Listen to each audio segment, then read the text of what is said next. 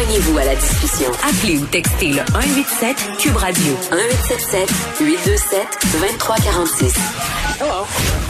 Bon, il me semble, euh, puis là, évacuons euh, la pandémie. Là, avant, hein, il n'y avait pas une semaine où on n'avait pas une étude qui nous disait que dans les pays scandinaves, c'était donc mieux pour X affaires. Là.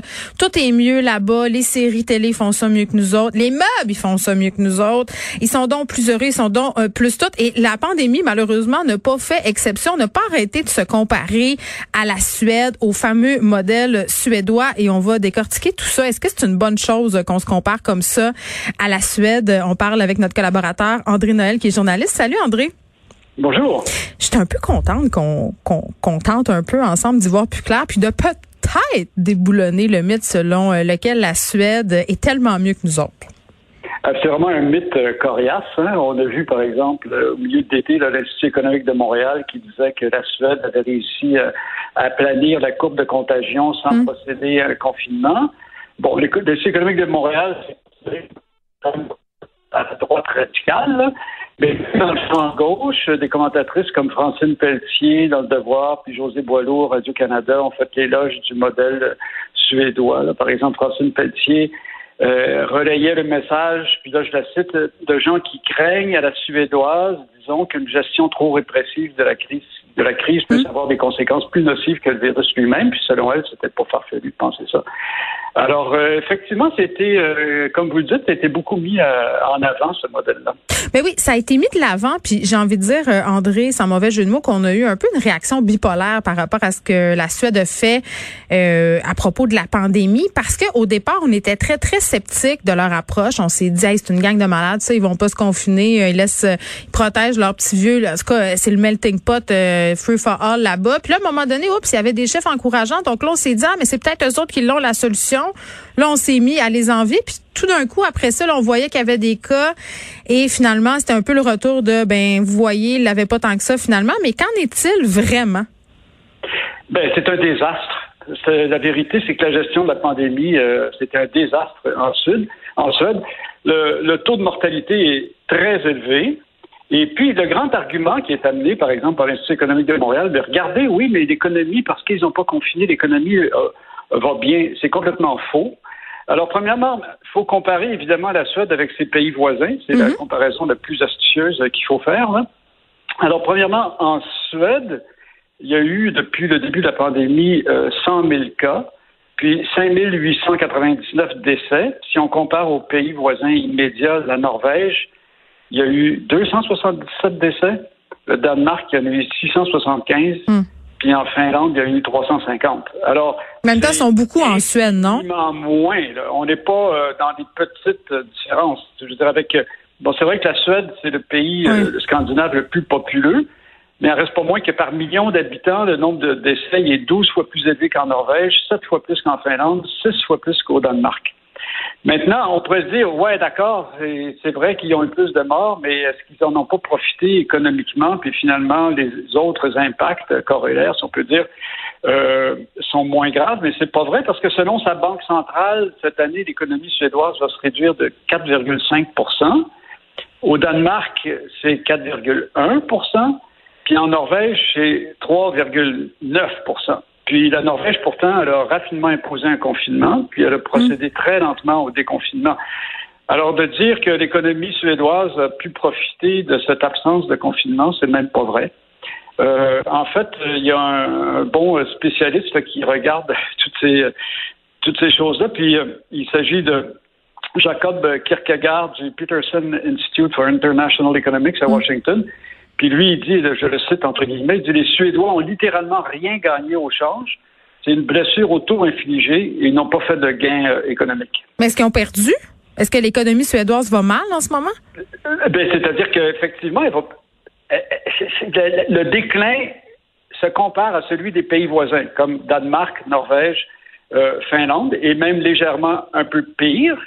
Euh, mais donc, c'est faux de dire que l'économie a pu profiter de cette absence euh, de confinement. Les gens n'ont pas davantage dépensé parce qu'ils n'étaient pas confinés. Alors ça, c'est l'autre chose qui est intéressante, c'est que finalement, euh, l'absence d'action vigoureuse contre la COVID-19 en Suède, en Suède, ça a grandement inquiété les personnes âgées. qui ont vu plusieurs de leurs proches mourir. Puis par conséquent, ces personnes âgées ont beaucoup moins magasiné grandes marques. Alors, leurs dépenses de consommation ont fortement baissé, puis c'est ce qui contribue à une baisse générale de l'économie en Suède. Hmm. Puis, par ailleurs, euh, c'est pas vrai non plus que la Suède n'a rien fait, là, laisser la pandémie aller, l'immunité collective se créer.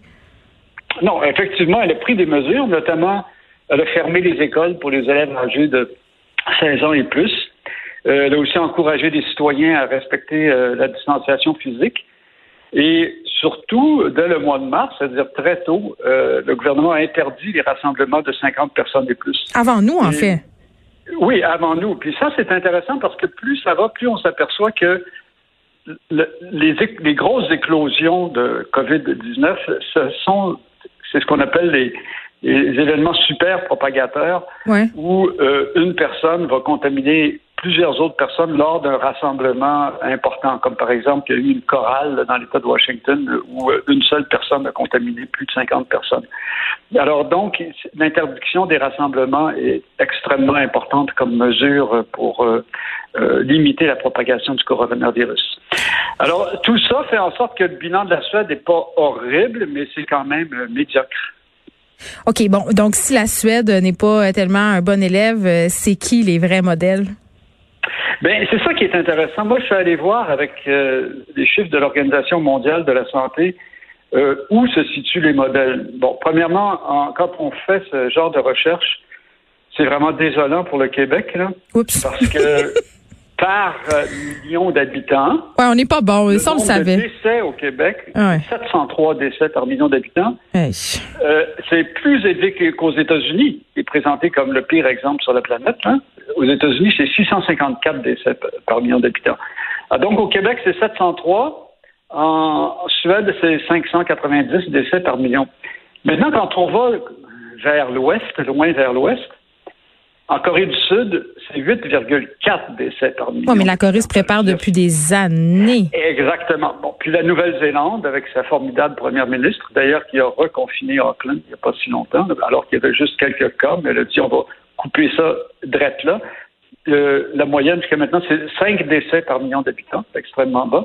Le Japon, qui est un autre grand pays qui, avec un régime démocratique, 13 décès. Il faut toujours comparer ça donc à nos 703 décès par million. Mm.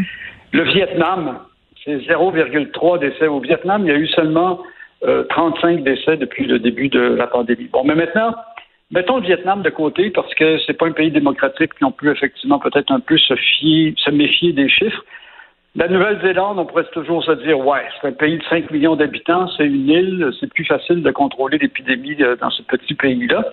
Mais la Corée du Sud, si on cherche un modèle, c'est vraiment la Corée du Sud. Là.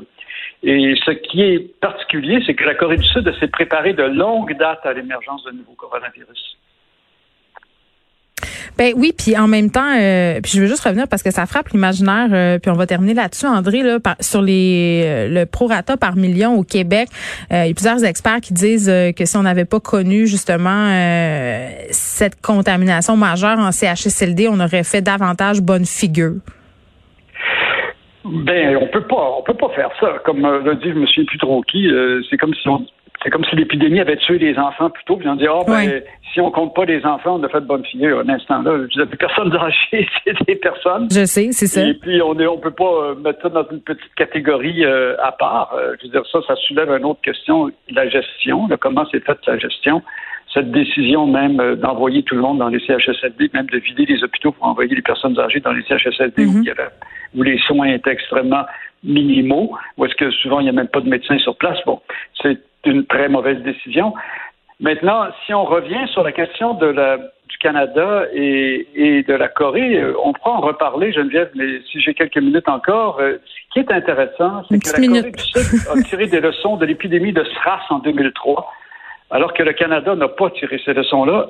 Et pourtant, le Canada était le pays le plus touché au monde parmi les pays occidentaux. Alors, euh, c'est ici qu'il y avait eu le, le plus de cas au Canada et le plus de morts. On s'en était parlé la dernière fois, il y a deux semaines. Euh, un peu moins que 50 morts, alors que c'est le seul pays occidental où il y avait eu des morts du SRAS en 2003, à l'exception de la France qui en avait eu un. Et pourtant, le, Canada s'est pas préparé, tandis que la Corée du Sud, elle s'est préparée, elle a commencé à fabriquer des masques en masse là-bas. Tous les citoyens ont accès à des masques équivalents au fameux N95. Il s'agit des KS94 qui filtrent 94 des euh, aérosols et des gouttelettes euh, infectieuses.